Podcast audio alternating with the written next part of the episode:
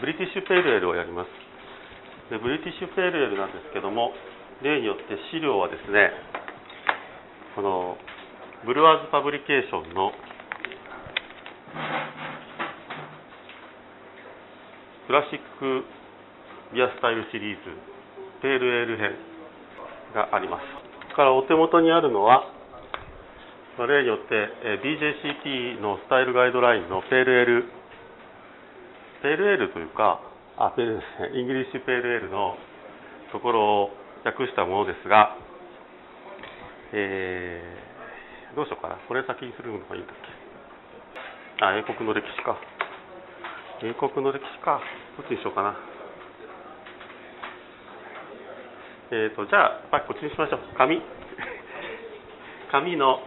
説明からします。えーと、現在、 Beer Judge Certification Program の、えー、 English Pale Ale には3つのサブカテゴリーがあって、えー、8の A、8の B、8の C、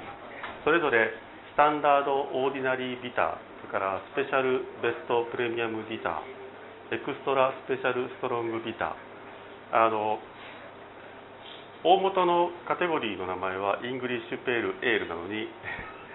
えー、サブカテゴリーの名前はみんなビターです。でこのペールエールとビターの関係は最後の方に説明します。あのスライドの。で、えー、ちょっとこれを説明していきますとまずスタンダードオーディナリービター、えー、典型的な例では多くの場合、まあ、すでにではないけどカラメルを伴うモルトアロマありえ一般的に軽くから中程度のフルーティーさがありますと。ポップアロマは中程度から全くない、えー、典型的にはあ英国種ですがアメリカ種も使われます。一般的にはダイアス値が感じられないが非常に低いレベルであれば許されます。外見はライトイエローからライトカッパー完全に濁りはなく透明で、えー、少量から中程度のホワイトの泡ローカーボネーションのために泡がほとんどない場合もあります。フレーバーは中程度から高レベルの苦味。多くの場合少し低いレベルから少し高いレベルのフルーティーエステル。中程度から低レベルのホップフレーバーアーシーで樹脂っぽいかつまたはフローラルな英国種が一般的ですが、まあ、アメリカ種も使われますでドライなフィニッシュを伴う低レベルから中レベルのモルティーさで、え、カラメルフレーバーが一般的だが必ずしも必要ではないです。でバランスははっきりと苦みのいいですが、え、苦みはモルトフレーバーや消しているホップフレーバーに対してオーバーパワーであってはなりません。一般的にはダイアセチルは感じられないが非常に低レベルであれば OK と。 mouthfeel は light から medium light body carbonation は低いが、えー、瓶詰めや缶詰では中程度の carbonation。で全体的な印象としては低比重低アルコールレベルの、えー、 low carbonation がこの、えー、ビールを飲みやすくしています。いくつかの例はよりモルト寄りのバランスになっていますがまあ、苦味の印象を消し去るようであってはならない、えー、飲みやすさはこのスタイルのキーになっています。アメリカンエールが強力な flavoring や late hop に重点が置かれるのに対してこのスタイルでは bittering hop に重点が置かれています。でオリジナルは非常に新鮮なビールをドラフトで圧力かける、まあ、 gravity やハンドポンプでセラーの温度で提供されるつまりリアルエール。でビターは20世紀初頭に田舎で作られたペールエールのドラフト版として作られた。これね、ここら辺よく分かんなかったんですけど、えーと、要するにですね、ペールエール、20世紀多分初頭でペールエールが有名な産地はバートン・オントレントなんですが、あのバートンほど高品質ではないけど、うちでもそういうのが作りたいなっていう人たちが、まあ、たくさんいたらしくて、そういうのが作って、最初はビターっていうのはそういうものだったらしいんですが、実際のところ本当はよく分かりません。えーと、これ後で出てきますけど、あれ？出てこないかな？出てくるかなビターっていうのは実は歴史がものすごく曖昧でですね、はっきり分かってません。えっ、と、ビターという飲み物ははっきりしてるんですけど、ビターという名前が、まあ、いつ頃誰が使って、今のビターとして、えー、そのビターという名前が定着したのは、まあ、どういう経緯でっていうような話はほとんどあのぼやけてますでマイケル・ジャクソンによるとあのビターという名前は非常に最近で、えー、1970年かな？1960年とかそこら辺つい最近に、えー、なってちゃんと確立した名前であるというようなことを言ってます。なのでこう歴史のところはあんまりちょっとあのどれを見てもあんまり大したことは書いてないっていうか確かでない。ブルアーが自分の使っている水をバートナイズしてペールエールをペールなビールをうまく作る方法が分かって以来クリスタルモルトを使って味にフルネスと丸みを使って、えーと、与えそのスタイルが広く作られるようになりましたで、えーと、これはです。ねあの、えーと、バートナイズっていうのはバートンっていうのはペールエールの産地でとても有名なんですけどなぜ有名かというと非常に特殊な水を持ってましてこれはまた後でやります。あのでそれをそれって分かんなかったんです。これどこでもそうなんですけど例えばピルゼンでピルスナが作られてあこれは素晴らしいなっていうのができたんですけどあのそれを例えばミュンヘンでやってみようと思ったらうまくいかないけどなんでかっていうのは分からないんですねその昔は。で実は水の成分が違うんだっていうのは分かったのは後の話でで分かった途端にですね自分とこの水もちゃんとバートンと同じような水に、えー、改善することが簡単にできるっていうのが分かって以来、まあ、こういうのはどんじゃんじゃん作られるようになりましたと。コメント。ビターで最もライトなもので単にビターと呼ばれると、えー、最近の別バージョンのものはペールモルトだけで使用しゴールデンビターとかサマービターとかカラメルモルト使わないってことですね、えー、クリスタルとか言ってたっけ？クリスタルモルト使わないでペールモルトだけで非常に明るいものとして、えー、サマービターと呼ばれるものもあります。輸出用に特別に作られているほとんどの英国産瓶詰またはケグ版のビターは加速版に比べてアルコールが高くなっています。でそれらの IBU レベルは、まあ、調整されていないものがあるのでアメリカで認識できるビターは英国でこのサブカテゴリーに一致しないものがありますと。でこのスタイルガイドラインはリアル L 版ビターに関するスタイルについて書かれており輸出用の製品には当てはまらない。だからそのアメリカで酒屋でビターって書いてある瓶を買ってきてですね飲んであこれ違うじゃんとかって思ってもまあそうだろうって話材料ペールエールモルトアンバーおよびクリスタルモルト色調節のためにブラックモルトがほんの少量使われる場合もあります。材料としてコーンや、え、小麦が使われることがあります、えー、英国産ホップが英国種ホップが最も一般的だがアメリカ種ヨーロッパ種特に、えー、アクリモノでは、えー、一般的になっています、え個性的な English yeast および中程度の硫酸塩を含む水と。ここでまあやっぱり非常に特徴的なのは original gravity が1.032から1.040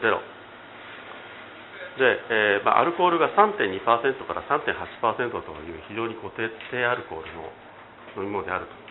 ということですね。で例としては、ボディントンのパブドラフト、これはあの日本でも缶詰売ってまして、今日買ってきましたので、後で思います。フラーのチェスビックビター、これはフラーは、日本に入ってないですね。えっ、ー、と、オークハム・ジェフリーハードソンビターは知りません、えヤングのビターは売ってます。日本で、えー、瓶詰めです。ブラックスティアビター知らないですね。アドナムスビター。これは、えーと、ポスターがそこら辺に貼ってありますけど 日本では見たことありますえー、8B スペシャルビター、スペシャルベスト、プレミアムビターなんですが、これはね、中身は違いません、ほとんど。ほとんど一言一句違わなくてですね、違いはですね、まず外見。ビターが light yellow から light copper に対して Special Best Premium は medium gold から medium copper。で mouthfeel がビターが、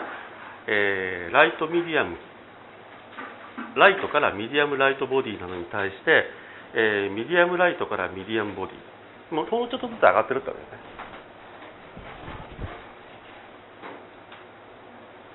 で、えーと、全体そこまではその2箇所ぐらいしか違いません。全体的な印象フレーバフルながらリフレッシングなセッションビールで、まあ、いつかの例ではよりモルトよりのバランスになっていると。が、まあ、苦味の印象を消した量であってはなりません。で飲みやすさはキーになる。ウルトラカンタラは以下同文です。オリジナルはっていうのも以下同文ですね、えー、それから材料とかも以下同文です。で、えーとバイタルがですねえオリジナルグラビティが1.040から1.048で割と普通のビールに近くなってきましたがやっぱりアルコールが3.8%から4.6%と、まあ、非常に低いです。コマーシャル例としてはですねフラーのロンドンプライド。これフラー入ってないですね残念ながら、えー、コンコニストンブルーバードビター。分かりません、えー、なんとかテイラー。なんとかって分かりません。分かるのはシェファードニームのあでもそれもマスタービターっていうの分かりませんね。えっ、とグリーンキングのラドルスカウンティは入ってる、えー見たことありますから入ってるかもしれない買えるかもしれません。あと日本でありそうなのはヤングの Special Bitter。あ違うわこれ。ローグの Younger's Special Bitter ですね。あほとんど買えるものないですね。で、えー、と 8C が Extra Special、Strong Bitter。いわゆるアメリカでは ESB と訳される、まあ、イギリスでも ESB と訳されますが ESB です。で、えまあ、ここら辺が括弧しているイングリッシュペールエールと書いてありますので、まあ、ここら辺がもう代表的な English Pale Ale になりますと。そうアロマは少し高いから少し低いレベルのホップアロマどのようなホップでも構わないが、まあ、英国種と。これも大体同じですね。えー、大体同じです。いつかの、えー、とちょっと違うのはいくつかの例では軽いサルファーやアルコールを感じることがあります。これちょっとあのアルコールが高い可能性があるんですね。でこれ外見がやっぱり違います。ゴールデンからディープカッパー。あれ？違わなかったっけ？違いますよね。で、えー、と濁りがないとか、えーあんまり泡が出ないっていうのは同じです。フレーバーはあーモルトフレーバーがしっかりと伴いながら中程度高めの高めから中程度の苦みと一般的には低めから幾分強めのカラメルっぽいモルトの甘みがあってフレーバーはあーホップフレーバーは中程度から少し高いレベルと。ああ以下同文ですね。それから mouthfeel は、えー、と medium low から medium full。えー、と Ordinary Bitter が light、medium light で、Best Bitter が medium light から medium body で、えー ESB が medium low から medium full。で全体的な印象は平均的な強さの English ale と、えーバランスはモルトホップの中間で幾分ビタ。ーこれちょっとモルティーな感じが出てくるわけですね。ここら辺に来ると。で飲みやすさのキーになる、えー飲みやすさがこのスタイルのキーですと。これは以下同文ですね、えーストロングビターは高比重な Best Bitter とみなすことができる。まあ歴史のところですけど、まあ、しかしながら伝統的にベスベストビターはそのブルワリーにおける最高級のビールという、まあ、伝統があるので、まあ、あんまりこうすごいプレミアムにする必要はない。英国で、えービールの強さを売りにして以来これらのビールの多くはアルコールフレーバーがあるかあるようになってきましたと。でそれは何でかっていうとこうアルコールを目当てに買った消費者がお確かにアルコールがありありそうだなっていうようなフレーバーを感じることによってあもう正当な金額を払ってるんだなと感じさせるために この人は書いてるんですけどあのアルコールフレーバーがあるそうです。で現在イングランドでは ESB はフラーズのブランド名です。で、えーとアメリカではモルティでビターで赤っぽく、えーアメリカにおいては普通の強さの English タイプのエールを示すものとして、えー定着しましたでホップは英国種英国または英国種とアメリカ種の組み合わせと。スペシャルビターやベストビターに比べよりはっきりとモルトとホップフレーバーがはっきりしていてより強いバージョンではオールドエールとかぶります、えー強いビターはより色が明るく苦みが強くなる傾向にありフラーの ESB はユニークなビールで非常に大きく複雑なモルトのキャラクターは他に例を見ません。ほとんど強いビターはよりフルーティーでよりホップが効いています。と,、えーとジャッジはこのあこのスタイル。字が違いますね。このスタイルをビールをみんなフラーの ESB のクローンだと思ってジャッジしちゃいけませんと。あ要するにこれ何が言いたいかというとフラーの ESB ってのはとても有名なんだけどそいつがものすごく代表的な ESB このカテゴリーのものではなくてですね、えー非常にあれはユニークなものであるのであのあこれちょっとフラーの ESB とだいぶ違うからダメとか言わないようにと。いうことですね。で、えー、とペールモルトだけ使ってゴールデンビターサマービターウタラカッタラと。以下同文。材料以下同文ですね。えー、とバイタルはグラオリジナルグラビティが0.048から1.060なので、えーアルコールが4.6から6.2%がかなり高くなります。 commercial example としては、フラー ESB、アドナマスなんとかかんとか、シェファードニームのビショップフィンガーって昔入ってたんですけども、ないんですかね。昔あの、瓶ビール入ってましたけどね。サミュエル・スミスのオールドブルワリー・ペーレこれはもう日本でありますね。バスエールもありますね。えー、スイートブレッドはないですね。シェファードニームのスピ,、えー、とスピットファイヤーも日本に入ってましたけど、どうなんですかね？ないですかね？あります？あ、多分あるそうです。かマーストンのペディグリーも一瞬瓶が入ったんですけど、えー見ません、最近。えーと、ブラックシープエールヴィンテージヘンリーなんたらかんたらかんたらかんたらあとと見るのはオールドスペクルドヘン、えーと、これはあの今日買ってきてますので、えー、飲めます、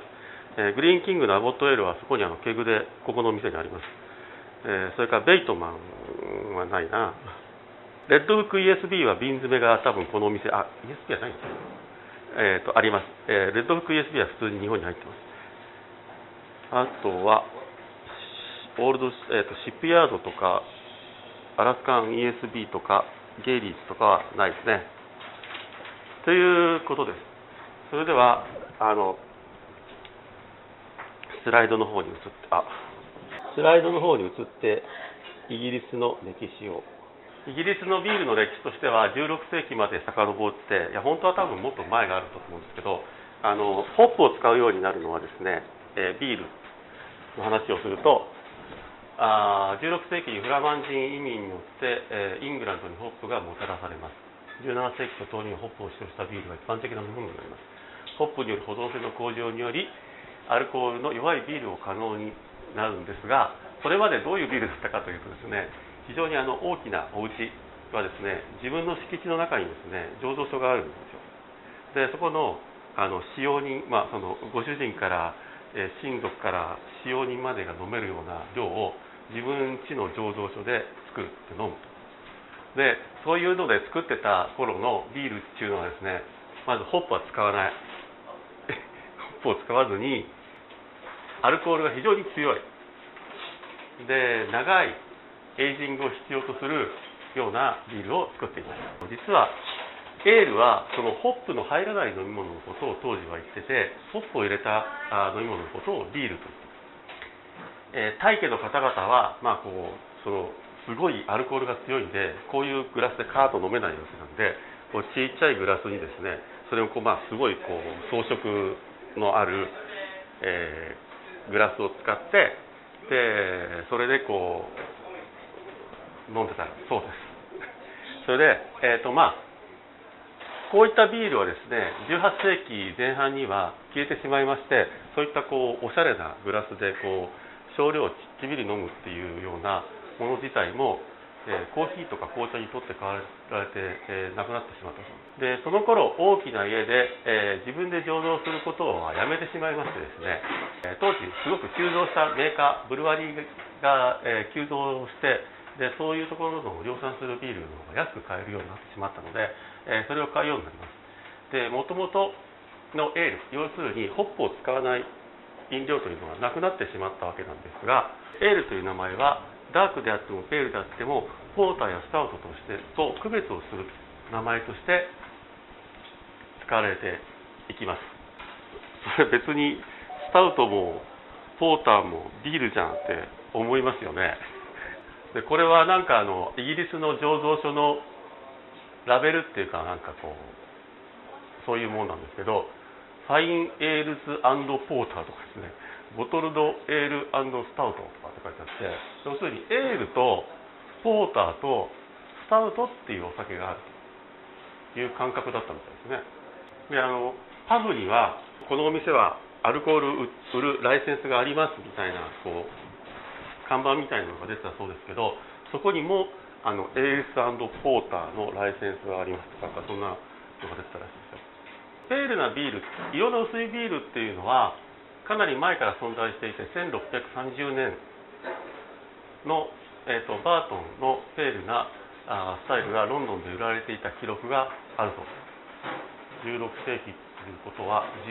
17あ16世紀1600年代だから17世紀の話ですよね。でも実はその頃のペールなビールっていうのはいわゆる今今回話題にしてるペールとはだいぶ違ったものですね。で18世紀の一般人が普通に飲んでいたのはポーター。で当時のテクノロジーではペールモルトはポーターの原料であるブラウンモルトよりも高価で、えー、したがってペールエールも高価なものだこれは何でかっていうと、えー昔昔のビールのレシピっていうのはモルト何ポンド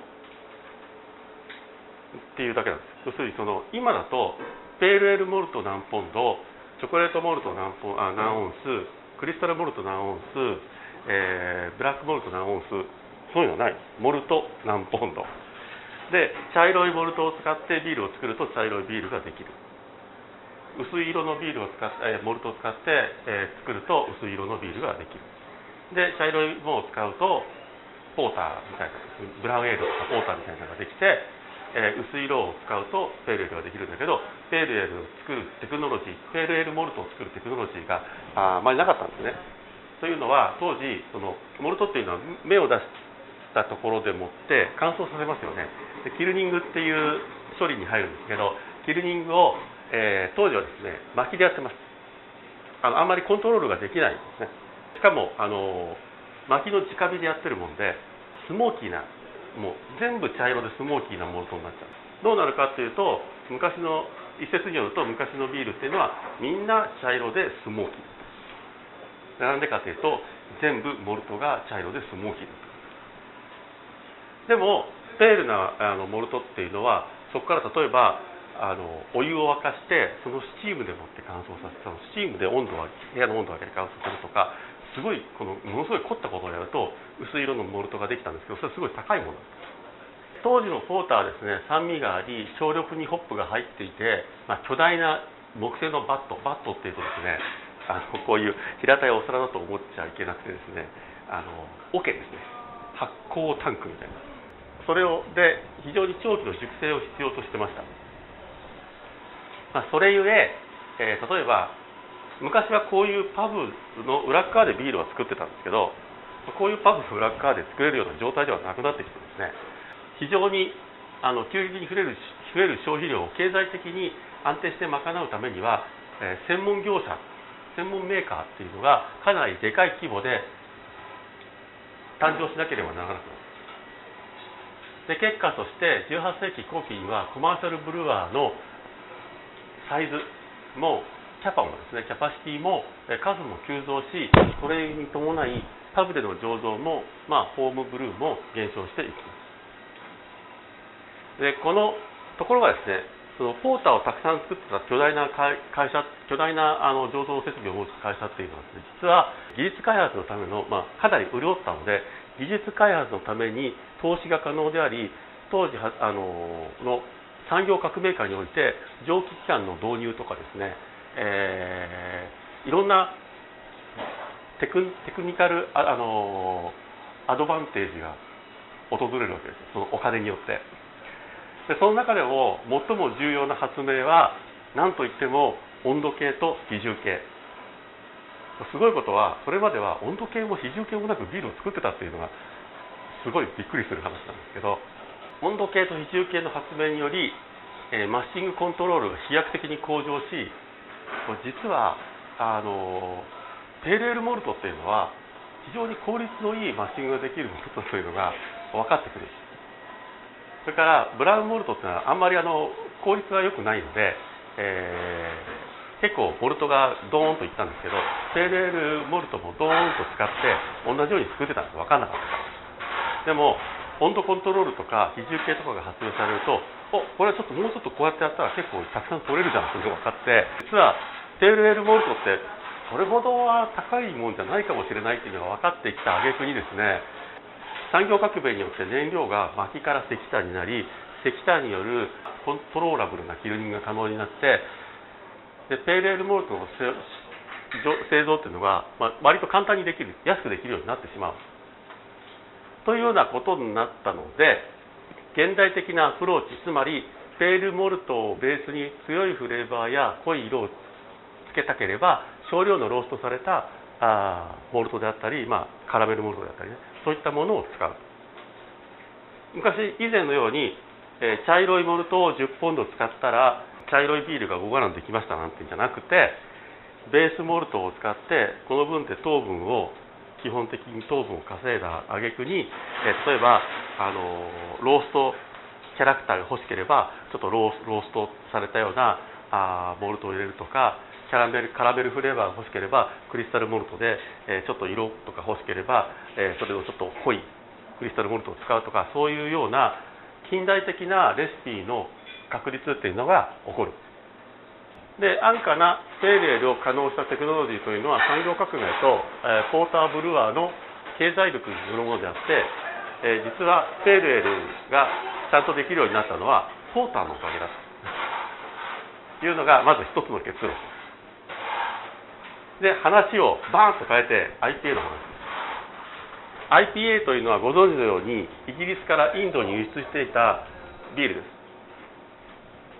最初の IPA はとあこれちょっと字が違います。ホジソンという会社です。ホジソンというロンドンのブルワリーで生まれました。なんでかっていうとホジソンはロンドンのブルワーで18世紀後半以降ペールエルブルワーだったんですが1820年頃までにホジソンはあまではホジソンがインドへの輸出を独占的に持ってたんです。それ以外誰も輸出してません。ということで、えー、とインドに輸出したビールはホジソンが最初です。だからこのビールが IPA でちなみにこのホジソンという会社もありません。1800年代。で IPA っていつも言われてるのは非常にアルコールが高くて、えー、ホップがたくさん入ってるって言われるじゃないですか。でも当時としては1800年代のポーターやスタウトの時っていうのは普通の比重が1.07とか1.1だった普通のビールなので、えー、IPA がインドに輸出することを考えるとそれぐらいの比重は当然ありますよね。ということで実は IPA っていうのは今でこそ高比重なビールですけど当時は普通のビールだったんです。しかも IPA はかなりアテニュエーション要するに糖からアルコールへの変換がもうかなり完全に進んじゃって飲む頃には相当高いアルコールになってたらしい。そりゃそうですよね。火の樽に入れてイーストごと揺らしながら暑いところを何ヶ月もかかって運ぶんですからそれはほとんどの糖分を全部発酵してしまいますよね。残れっていう方が無理ですかつホップフレーバーは非常に高いものだったと思われます。当時ホップは保存料としての能力がすごく過大評価に近いぐらい評価されてたらしくてこう運ぶんだからこれたくさん入れなきゃとかっていうレベルでたくさん入れたらしいです。かつですねもう一ついいことは長い輸送のために出てくるフレーバーの欠陥を隠すのにとても都合が良かったというのがあってですねすごい高いホップレートが、えー、あったらしいです。ただし実際にどれぐらいの IBU だったかというのは一切不明です、えー、文献が残ってないっていうのもあるし何ていう種類のホップを使ったかもわからないしもちろん分かったとしてもそのホップのアルファ酸が何パーセントだったかというのは知りようもないわけで、えー、実際には分かりませんがとあるイギリスのダーデンパークビアサークルっていうなんかホームブルークラブがですね、えー、当時の IPA を再現するぞっていうプロジェクトで、えー、や作った IPA は初期比重が1.070で150から200ぐらいの IBU があったそうですあ普通飲めないですよねこれは。200もあっちゃう。ちょっと話はまたバートンに行きまして。えーと、バートンのようなインドイングランド中央部からのビールの大量輸送は昔はですね陸送より安価な運河が使われてました。これはあの運河を使ってこれバートンに行くと実際今でもその運河があるんですよ。であのイギリスの古いドラマ古い時代の時代時代劇っていうんですか古い時代のドラマとかを見ると運河ってよく出てきます。あのシャーロシャーロック・ホームズのテレビシリーズとか見るとよく運河の話が出てきます。でこれは直接港町に運ばれてさらに大陸に運ばれたそうです。インイングランドの中央部ってどこ？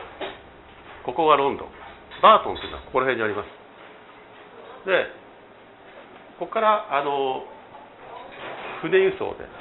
運河を伝わって、えー、港町まで行って船に乗って、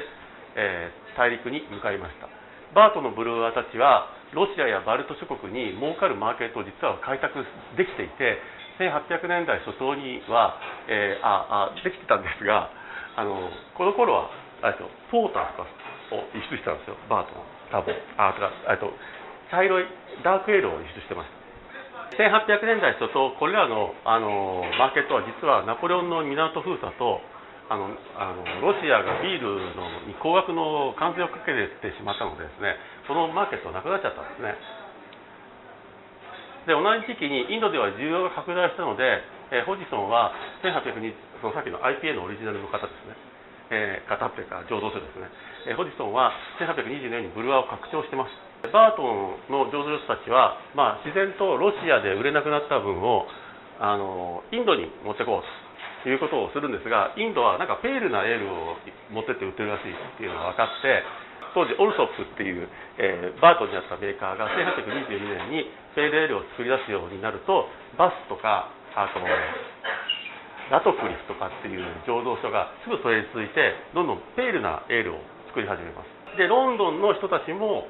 をあのー、俺俺はもう輸出するかってんで輸出を始めてなんと1830年から1890年代でビールの輸出量が倍になったんですと輸出用ビールである IPA はですね最初英国では販売されていなかったのでイギリス人は誰も飲んだことがない。でバートンのブルワーは輸出のために高品質のペールエールを作る努力をしてきてこれらをえ国内で売ってもいいんじゃないかと思うようになってきた。それは当然そんなあのインドまで船に乗せて運ぶわけではないので IPA ほどアルコールを高くする必要もないしホップレートを高くする必要もないし、まあ、ただそれ以外は IPA と同じようにこうペールなエールを作って売ろうと。いうのでペールエールが生まれた。これ意外だと思いません？普通ペールエールのアルコール高くしてホップレート高くしたのが IPA だと思ってませんでした？実は逆なんですね。IPA のホップレートを落としてアルコールを落としたものがからペールエールが生まれた。かつですね、え産業革命のおかげで都市部に人口が集中してきます。でそれにより、え都市部に大きなマーケットが形成されかつ船よりももうちょっといい あのもうちょっと早い、えー、鉄道のネットワークが、えー、産業革命ですから蒸気機関がですねあの生まれますから、えー、汽車でバートンからロンドンへビールを送れるようになります。その時初めてペーレール対バあのポーターの戦いがロンドンでこう始まります。1853年バスが2番目の醸造所をバートンに作るが、えー、10年後には3つ目を作らなきゃいけないぐらい売れたそうです。これが、えーと、バートンにある、えー、取水塔。今使われてないらしいですけどバートンは水が有名なんですけどその水っていうのは実はあのあバートン・トレントっていうぐらいでトレント川というのがでもトレント川の水を使ってるわけではなくて井戸井戸水です。でこれ井戸なんですね。あの井戸掘ってるとこで。でこれが昔からある取水塔で現在はあこれ99年に僕がいた時に撮ってきた写真ですけどこの時はあのバスのえーと、持ち物でした。でもバス自体が売らあの売られちゃったから今どこの持ち物か分かんないですけど。バートンが有名なのはその水のミネラルによって優れたペールエルの産地となったからですね。でこれは非常に高いホップレートで、えー、クリーンなビールを作るのにはバートンの非常に高ミネラルな、えー、水が合ったんですね。で1850年代から1870年頃にいくつものロンドンの大きなメーカーがまブルワリーを当時簡単にそんなことができるロンドンでもできるって分かんなかったからわざわざバートンに工場を作ったでキャリントンっていうのはバスにとあのその後、えーと、吸収されてしまう会社とかインドインドクープっていうのは、えーと、オルソフトが指定するんですけどここのビールが今日あのあります。ダブルダイヤモンドっていうのがこの有名な銘柄です、えー、バートンは高品質なペーレルの町であるけどもほら最初に インドに輸出しようと最初にあとロシアバルト海の方に輸出していたのは実は、えー、ペーレルじゃなくて、えー、実はバートンで典型的なバートンスタイルっていうのはナッツブラウンエールでなんと1950年頃までにはえー、単にバートンっていうとそのビールを示していてバーテンバートンという名前でそういうビールが売られてた。とよくあのジビリアさん行くとなんとかの名水とかってあるあの宣伝文句にするじゃないですか。こんな美味しい水を使ってるんだから美味しいビールができるんだでそれは本当かって話なんですけどずいぶん前ですけど1895年当時の厚生省が美味しい水研究会っていうのを作ってでそれの美味しい水の数値基準っていうのを出したんですね。でその時にミネラル量に関してはだいたい 10ppm から 100ppm ぐらいの水が美味しいというふうに言われていましてここにあるボルビックはですね 100ml あたりナトリウム1.16だから 100ml だから10倍して11点ナトリウムで11.6カルシウムで10.5えー、マグネシウム0.8だから8ですね8、えー、カリウム6全部足すと？え っとえー、20、20の、30、35、6ですかね。35、6ppm、あの、ミネラル分。まあ、この中に入ってるんですけど、えー、バートンが醸造で一般的に使われている水っていうのはどれぐらいあるかっていうと、カルシウムだけで 270ppm なんです。マグネシウム 60ppm、ナトリウム 30ppm、炭酸塩200、硫酸塩600、塩素イオン400。これは多分すごいまずいですね。要するにバートンの標準的な醸造用水というのはおそらくそのまま飲むとものすごくまずいというよりはかなり何お腹壊しちゃうぐらいじゃないかって気がするんですけど超香水ですあの大体100大体合計で100超えると香水らしいですから合計で1000超えそうですもんね。1000超えてますもんね。したがって、え美味しいビールは美味しい水からできるわけではありません。美味しいビールは適した水からできる。だから名水の地でだからって言って美味しいビールができるわけではない。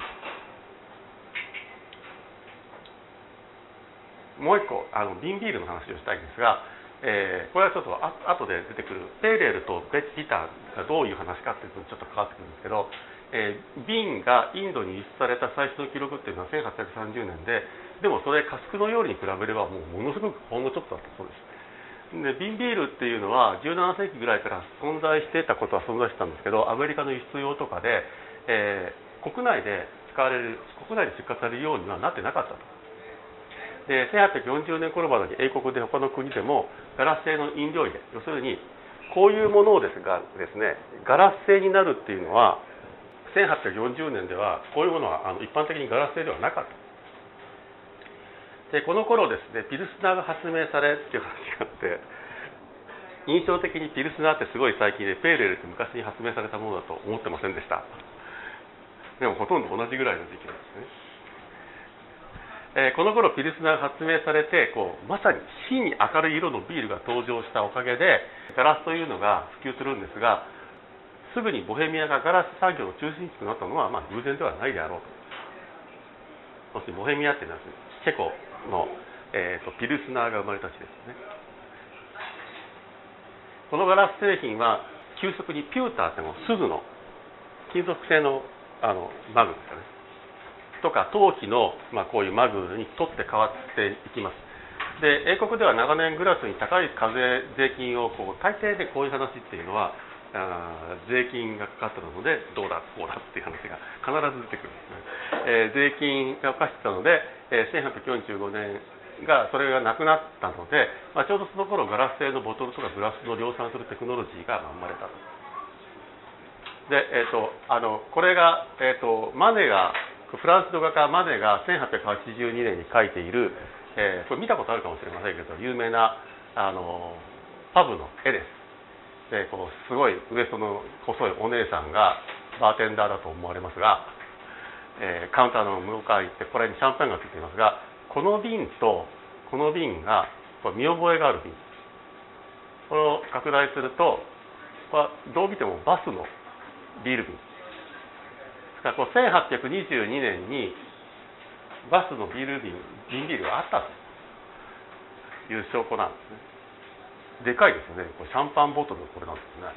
あちなみにこのこの時に三角の赤い、えーと、マークというのが作られてでこれがイギリスで最も最初に登録された登録商標でありおそらく世界で最も最初に登録された登録商標。でガラス容器はビール産業に深い影響を与えます。それまで味しか気にしなかった飲み手は、まあ、見た目も気にするようになった。んですねで飲み手が飲んでいるものが見えるようになると、まあ、ペールなビールのトレンドはもう急激に加速しててですね、えー、こう澄んだビール求めるようになったおかげでこう単に明るいだけじゃなくてですね澄んだビールを求めるようになったおかげで、えー、アイシングラスによるファイニングっていうのがその頃広まったそれも意外ですよね。アイシングラスの、ね、ファイリングなんても大昔からあるのかと思ったらそうでもないですね。ガラスができた後なんです濁りのないビールの需要は瓶の使用を促進し、えー、19世紀の醸造に関する重要な発見。発明。すなわちパスチャライズであり冷蔵庫とか冷凍庫であり、え、フィルトレーションでありあの artificial carbonation forced carbonation ですね。そういったものによってさらに濁りのないビールは加速する。で pasteurize して filtration すればそれはもう完全にきれいな濁りのないビールができるそうやってケグに詰めればシェラーズのコンディションパブでのコンディションもいらなくなる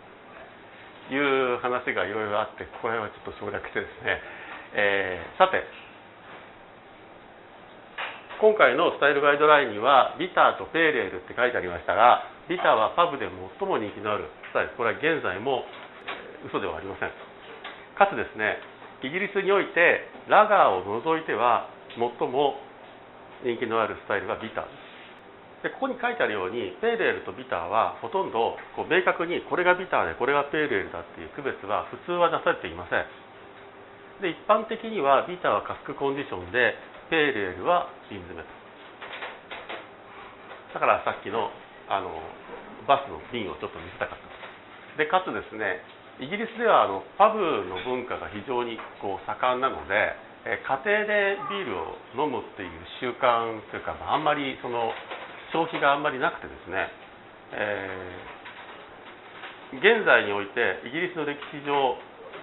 瓶ビールのシェアが30%を超えたことはないと。で、えーと、この本によると20%ぐらい現在もっと下がって20%ぐらいと。その代わりですねカスクも20%ぐらいですから残り何かってケグですけど、えー、したがってブルワーにとってもビターというのは非常に重要なスタイル。普通ブルワリーでは必ず何ていうんですか必ずビターをつける。どれにしましょう？どれがいいですか？それでちょっと後で行く方がいいかな。知らないビールが入ってる。えっとね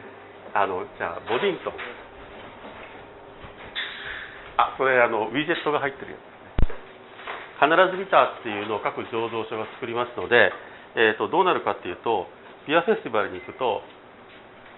ビールを1種類しか持ってきてない醸造所はビターです。で2種類持ってくるとあのビターとポーター。ということでビアフェスティバルに行くと出てるビールの半分はビター。イギリスでは。でアメリカではでもねそうでもなくてアメリカは全部の醸造所が必ずあのアメリカンペールで作るかってそんなことないですね。えーと、これはボディントンのパブエールという缶詰でこれは普通に売っております、えー、ユーロパブインポースというところが輸入しております。これはケグでもありますよね。でこれはあの窒素充填で、えー、中にあのフローティングウィジェットが入っててウィジェットで泡を出してます。で非常に明るい色で透き通っていて結構あのフルーティーエステルのキャラクターが強い。かなりドライですけどいいバランスだと思います。あのこれは僕のとても好きなビールの一つです。ホップキャラクターホップのフレーバーがすごく感じるしドライさが多分あれなんですよね。本来のビター。あ本来ビターこれのガイドラインにあったようにかなりドライなものなのでこれぐらいのドライさがいいですよね。ちょっと渋みが感じられるぐらいのドライさ。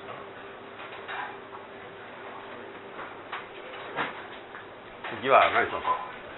スペックルド変ちょっと一番危険なのがそう。スペックルド変危険なので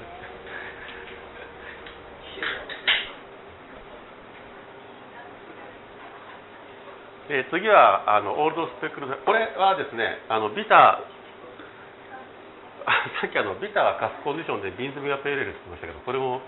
あの代表的なビターの中にこれ入ってるんですけどもまあこれもビターと考えてもいいと思います。えっ、ー、とアルコールはですね4.7%ちょっと高めです。で次はあのオールドスペックルド編これはちょっと危険な匂いがするねこれは結構アルコール高いんじゃなかったっけ？5.2%です。モーランドのこれも有名なとこですよね。これもなんかたまにケグで入ってるんですけどかなりあこうなんか知らないけどこういうのってケグで入るとあんまり良くないですよね。瓶缶詰の方が良かった。これも少しあのエステルがボディントンよりも弱いけどエステルが結構ありますね。悪くないですねそんな思ったほどえっ、とこれはコーンシロップ入ってますね。麦芽ホップコーンシロップあ割とこういうのってなんか具材料使うんですよね。えっ、とボディントンの場合はモルト小麦イーストホップ。あ小麦が入ってますあと麦芽糖って書いてある。あのマルトースト。ボディントンよりかなり色は濃いんですが少しあのカラメルチックなキャラクターも若干ありながらやっぱりドライで、えー、ホップキャラクターはさっきのボディントンの方が良かったですなじゃあテトレイしましょう。えーと、次はテトレイ。テトレイはあのさっきあのオールソップとインドクープの話ですね。インドインドクープっていう会社がバートンに工場を作ってその後オールソップと合併してそのアライドっていうでかい共同体みたいなものを作るんですけどもさらにそれはですね現在あのテトレテトレカールズバーグっていう外、まあ、テトレはあのイギリスの会社なんですけど、えー、現在カールズバーグに買われてテトレーカールズバーグっていう会社がありましてそこに吸収されたのかな？よくわかんないんですけど、えー、現在そのインドクープっていう会社テトレテトレカールズバーググループの中に入っています。でこれはですねあのこれはあのこれはアルコール低いですよ。確か。低かったと思うな。えー、これ3.3.8%ですね。これはあのヨークシャー Yorkshire's、えーと、 finest pub ale って書いてます。これはさっきの2つほどエステルは感じられないですけどこれはこれもあれ？あこれはそこにあるんですか？あこれは古いタイプの底に貼り付けてあるウィジェットが入ってますね。これもあのウィジェット入りの缶。エステルはほとんど感じられないしあ若干すごい軽いですね。前の2つに比べればかなり軽いエステル。レーバーもエステルとこれもなんかホップが弱いな。ボディントンがちょっとボディントンが一番合ってる気がただこれは一番クリーンクリーンっていうかでもこれが今一番アルコールが弱くて多分一番ライトボディなんですよ。でもこれあのこうだらだら喋りながらこう飲んでこれが1人分ですからね。500ミリ。あ違う440ミリ。なんでだらだら飲むにはこういいビールセッションビールですね。はい。次はそのインドクープのあの代表銘柄とされているダブルダイヤモンド。ダブルダイヤモンドはバートンで作ってるんですかでヨークシャーはヨークシャーもあのペールエールの産地の一つで、えー、バートンバートンユニオンシステムというバートンでは非常に有名になった、えー、とても変わった醸造設備があるんですけど現在それを使っているのはマーソンというところの醸造所1軒だけになってしまいましたがヨークシャーにはあそれに匹敵すると変わっているヨークシャースクエアシステムというのがありますあのずっとビールを攪拌しながら発酵させていくっていう。これはとっても明るい。ビールですね。えこれもウィジェットが入ってるあこれもちょっとボディントンに似たキャラクターのエステルの感じがしますけど。これは5%です。これはなんかすごいビールっぽいですね。これはバートンエールって書いてありますからバートンで作られてますね。これはまたすごいクリーンですねこれはあのホップキャラクターホップフレーバーかなり感じられて。あこれかこれかあのボディントンがなんか個人的には好きですね。でこれはなんかねあれなんですよ。アポイントメント to Her Majesty of Queen なんちゃらかんちゃらってあの王室御用達なんですよこれもなかなかいいビールですね。これはあカスクフローカーだからこれもそこにウィジェットが入ってる。これも糖類糖類かっこ小麦を含むって書いてありますね。カラメル色素安定剤いろいろ入ってますね。すごいですよ。多分あのカラメル色素とか入ってるからですけど発泡酒になってます。このこの伝統的な王室御用達のバートンペールエールが発泡酒ですね日本では。じゃあ最後に、えーと、ボトルコンディションのあのヤングの。えボトルコンディションでもちょっと降ってきちゃったんで混ざっちゃってますけどえっ、とヤングはですねあのロンドンにあるメーカーですね。でロンドンででかい会社といえばヤングとフラー。でヤングは聞いたことありませんがフラーは外から見たことあります。でかい工場ですね。あでかいっても、ね、アメリカのでかいクワーズとかなんかれたら話にならないですよね。これは高いですよ。6.4%あります。あここあのカムラカムラのマークがついてカムラ製図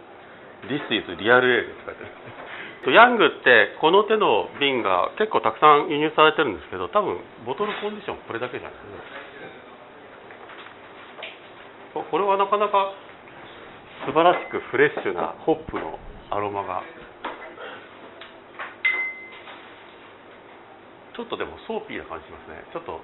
石鹸っぽくないですかこれはあれですね。今までのとはだいぶ違うビールっぽいビールになってます。あでもホップキャラクターあさすがにさすがに瓶詰め版は炭酸が強い。非常に高炭酸ですね。あでもホップキャラクターはすごいいい感じのホップキャラクターがあってフレーバーもすごくフレッシュなホップのキャラクターがついてますね。これもあれですねおすすめできる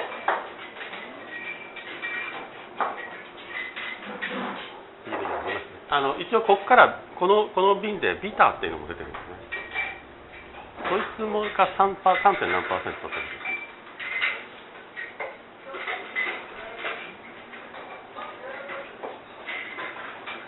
今回はあのいやちょっとこれはみたいなのがなかったので大変良かったと思います。それで、えーと、次回はですねあの恒例のあの GABF2.6 で飲みましょうというので、えーと、9月30日の1時にあのコロラドコンベンションセンター前で待ち合わせ。あ須田さん参加します。ということで、えーと以上です。どうもありがとうございます。Ahora